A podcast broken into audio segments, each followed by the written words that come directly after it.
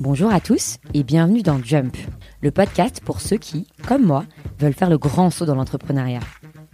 Pour ceux qui ne le savent pas encore, je m'appelle Sarah Poucher et il y a quelques mois j'ai quitté mon job avec le projet fou de trouver une idée de boîte, mais sans encore savoir laquelle. C'est pourquoi dans ce podcast, j'interviewe de jeunes entrepreneurs et je leur demande de me raconter comment ils se sont lancés et les étapes qui ont mené à leur succès. Au cours de ces interviews, nombreux sont ceux qui invoquent la chance à un moment donné de leur aventure. Souvent, ils vous racontent comment les débuts ont été très durs et puis comment tout à coup, ils ont eu un coup de chance qui a tout fait basculer.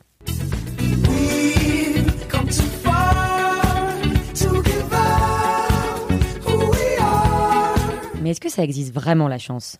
Est-ce qu'il y a vraiment des gens chanceux et d'autres malchanceux? Certains qui auraient une bonne étoile et d'autres qui seraient condamnés à échouer Ou alors, est-ce que la chance, ça se provoque avec beaucoup de travail et de volonté?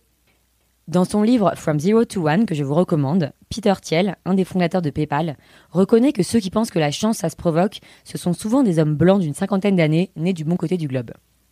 Et c'est vrai qu'après tout, comme nous le disait très justement Maxime Le Forestier il y a 30 ans déjà, il y a certaines choses déterminantes dans la vie qu'on ne choisit pas. On choisit pas ses parents, on choisit pas sa famille. On choisit pas non plus les trottoirs de Manille, de Paris ou d'Alger pour apprendre à marcher.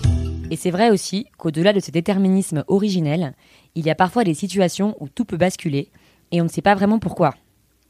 C'est ce que met en lumière, vous vous en souvenez, l'intro du film Match Point de Woody Allen, que vous avez sûrement vu. Dans un match de tennis, il y a des instants quand la balle frappe le haut du filet, où elle peut soit passer de l'autre côté, soit retomber en arrière. Avec un peu de chance, elle passe, et on gagne. Ou peut-être qu'elle ne passe pas, et on perd. Un autre entrepreneur qu'on ne présente plus, le fameux Richard Branson, fondateur de Virgin, s'est intéressé à la chance dans son livre The Virgin Way. Et il raconte deux anecdotes où la balle est tombée une fois du bon et une fois du mauvais côté, sans qu'on sache vraiment pourquoi. La première histoire, c'est un de ses amis étudiants à Stanford qui un soir veut aller au cinéma et manque de chance justement, plus de place pour le film. Lui et un autre étudiant qu'il ne connaît pas se font recaler et décident d'aller boire un verre ensemble. Le type lui explique qu'il travaille sur un vague projet d'algorithme pour un moteur de recherche et qu'il a besoin d'argent. L'ami de Richard Branson ne comprend pas grand-chose au projet, mais il investit quand même 10 000 dollars dedans au lieu de s'acheter une voiture d'occasion. On est en 1998 et vous vous en doutez, le type en question c'était Sergey Brin, le fondateur de Google. L'ami de Richard Branson est donc devenu milliardaire sur ce qu'on peut appeler un gros coup de chance, et clairement le mec doit se dire aujourd'hui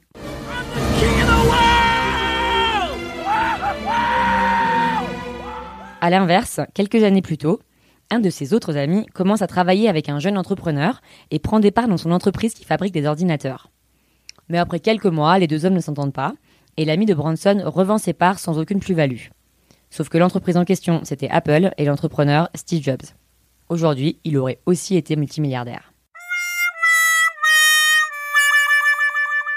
Dans ces deux anecdotes, difficile de dire ce qui est de la chance pour l'une ou du manque de jugement pour l'autre.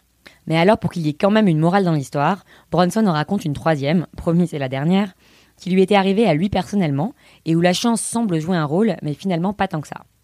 Dans les années 70, au tout début de Virgin, Richard Branson lance l'artiste Mike Oldfield, qui cartonne au Royaume-Uni avec de la musique purement instrumentale.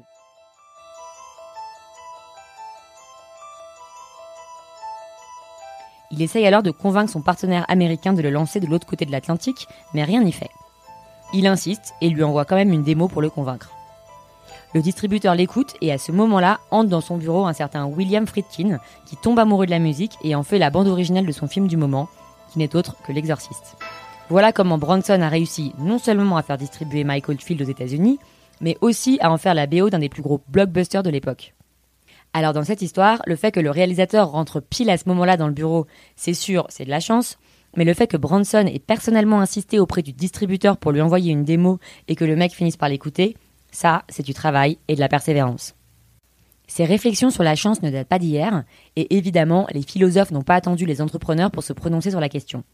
Deux citations résument très bien cette dualité entre hasard et volonté.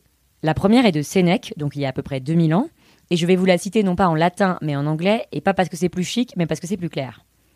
Luck is what happens when preparation meets opportunity. La deuxième est de Pasteur, au 19e. La chance ne sourit qu'aux esprits bien préparés.